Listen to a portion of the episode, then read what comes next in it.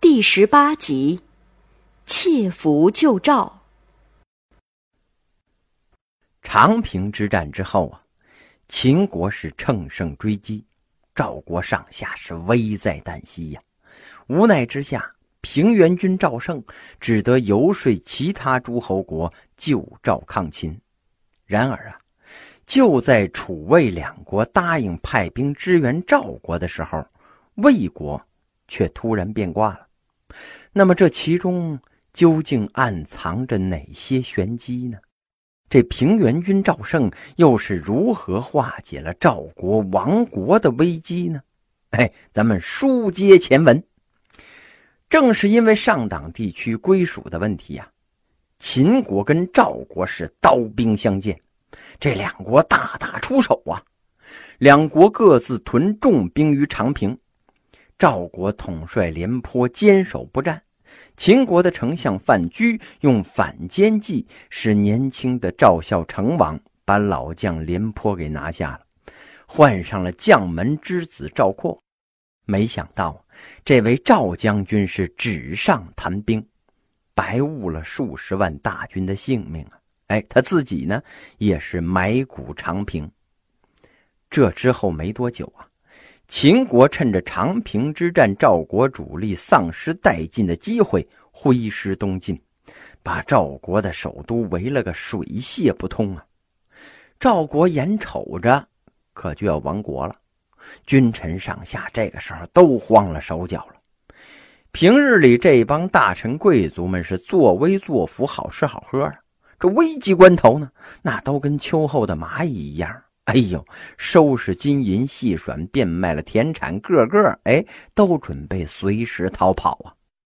问题是他们有地儿跑，这赵王可没地儿跑啊！当官的跑到国外还能谋个一官半职的，当大王的跑到国外怎么安置啊？赵孝成王只能是一边心里边大骂赵括误国，一面呢召集还有点忠心的大臣们。在朝堂上商议对策，但是君臣面面相觑呀，一个有用的主意都没有。正在大伙唉声叹气的时候，哎，有一个人站出来了。嗯，事到如今，光用赵国的力量是不可能打退秦军的，唯一的办法就是找兄弟来拉一把呀。这赵孝成王抬头一看呢。这答话的不是别人，正是自己的叔叔平原君赵胜。这个主意虽然是好啊，但是有两个问题。哪两个问题呢？第一，找哪个兄弟来拉一把呀？第二，派谁去找这个兄弟呀？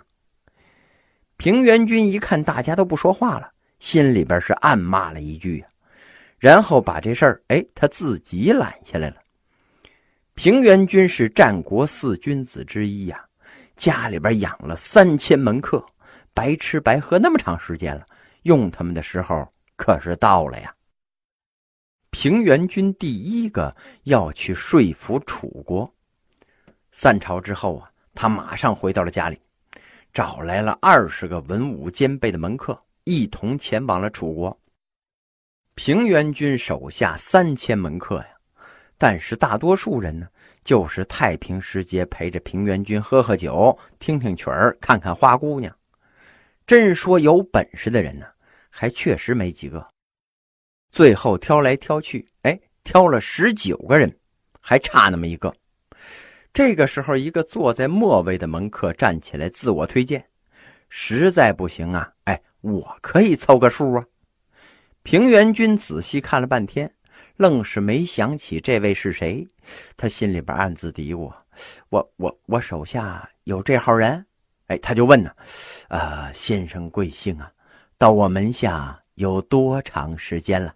这门客就说：“呀，啊啊，我叫毛遂，到您这儿三年了。”平原君一听这个，就摇了摇头啊：“嗯，有才能的人就像一把锥子放在口袋里，尖儿。”很快就冒出来了，可是你到这儿都快三年了，我都不认识你，你有什么才能啊？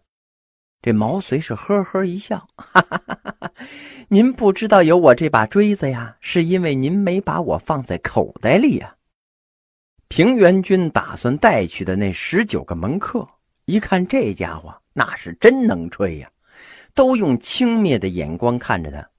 但是平原君呢，倒是觉得毛遂有胆量、有口才。哎，反正现在呀，也凑不够数，就带上了他。平原君一行人到了楚国，见到了楚考烈王，在朝堂之上啊，就跟楚考烈王谈合纵抗秦的事情。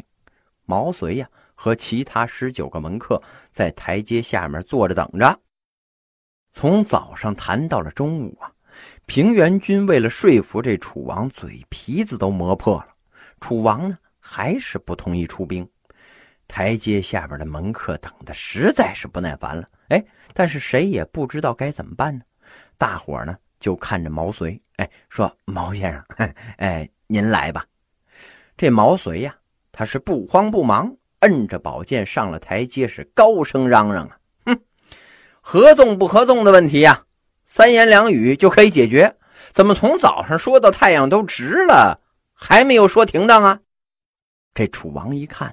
当时这火腾一下就上来了，哪来这么个愣头青啊？啊！我跟你们平原君谈话，你算哪一颗葱啊？没想到这毛遂摁着宝剑向前大跨了一步啊！哼，你小子牛什么呀？啊！你敢呵斥我？不就因为你们楚国有十万大军吗？啊！但是现在我离你只有十步远，立即就能让你血溅当场。你那十万大军有用吗？楚王一听这话，当时就吓傻了呀。他心想：怎怎么赵国竟出这种不要命的主啊？他低着头是半晌不语。这楚王一不说话呀，毛遂就知道这家伙是个什么人物了，张嘴就开始滔滔不绝的说起来了。他说的内容呢，不外乎是什么堂堂五千里的大国啊，居然被秦国给压得抬不起头来。赵国要是灭亡了，下一个就是楚国。哎，就说这种话，这毛遂忽悠了半天呢，也不知道这楚王听没听懂。反正啊，他是一个劲儿的点头。毛遂说完了之后啊，他大声的问了一句：“，何总的事儿可以定下来了吗？”这楚王连忙点头啊，定了，定了，定了，定了。于是啊。这毛遂回过头来，叫楚王的随从拿上了鸡犬马的血，滴在了铜盘子里边，让这楚王歃血为盟。哎，这才把事情定下来。楚国和赵国结盟之后啊，楚王派春申君赵歇为大将，率领着大军奔赴了赵国。就在楚国派兵救赵的同时，魏国呀也接受了赵国的求援请求。派大将晋鄙率兵救援赵国。秦昭襄王一听，怎么着啊？魏楚两国都要发兵啊！他就派人去威胁这魏王，意思是啊，不管你救不救，这赵国迟早要被灭掉。等灭了赵国，下一个跟秦国军队做游戏的对象啊，嘿，就是你魏国了。魏王被唬住了，赶紧派人去追晋鄙。哎，叫他就地歇息，没有命令不准进兵。